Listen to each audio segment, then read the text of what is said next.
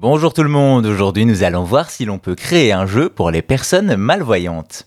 Jouer sans l'image, voilà qui est compliqué. Pourtant, les jeux vidéo pour malvoyants, ça existe, et dans la matière, les Français ne sont pas en reste.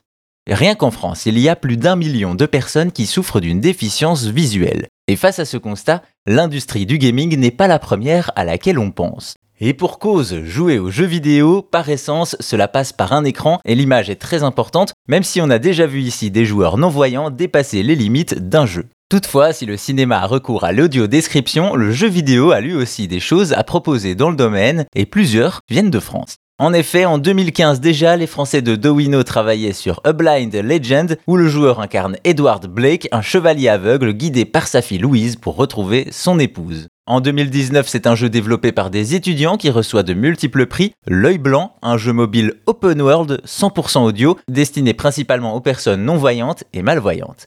Enfin, en 2021, on peut également citer Lost in Blindness du studio français indépendant Unseen Interactive. De l'aventure et même des open world, mais comment faire pour jouer sans l'image? Eh bien tout d'abord, pour se repérer dans un jeu dont l'écran est noir, une seule solution, le son. En effet, on utilise l'audio binaural, une méthode d'enregistrement qui reproduit la perception sonore humaine. Avec un casque, on envoie ainsi à chaque oreille un son avec un effet 360 degrés et on peut ensuite placer ces sons où l'on veut en ajustant leur position et leur intensité. Ainsi, le bruit de nos pas sera différent selon que l'on marche sur l'herbe ou le gravier, le bruit de la foule au loin indiquera la place du marché, bref, tous les sons seront là pour se repérer.